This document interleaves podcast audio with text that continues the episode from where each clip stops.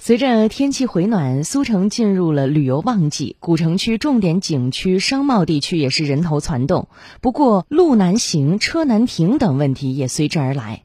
为了积极应对当前周末常态化旅游大流量，缓解古城重点景区周边交通压力，从前天开始，苏州交警在法定节假日实施旅游换乘的基础上，进一步倡导绿色出行，在双休天推行引导加换乘的旅游交通组织模式。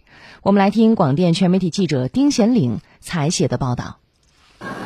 上这个第一辆车，上这个车到十字林。昨天连博物馆都免费的啊，换乘车。一大早，东汇公园换乘停车场里就是一派忙碌的景象。特别担心，结果哎，挺人性化的，确确实是挺好。按照导航的提示说有一个交警推荐的一个换乘点我们就开到这里来了。没想到咱这有一个大巴免费的，非常的方便。公安、交警等部门在法定节假日实施旅游换乘的基础上，进一步倡导绿色出行，在双休日推行引导加换乘的旅游交通组织模式。其中，苏州旅游集散中心和东汇公园换乘停车场主要服务于古城东北片区的旅游景点，包括拙政园、狮子林、苏州博物馆和平江路等。高峰的时候呢，是五分钟左右就要发一单。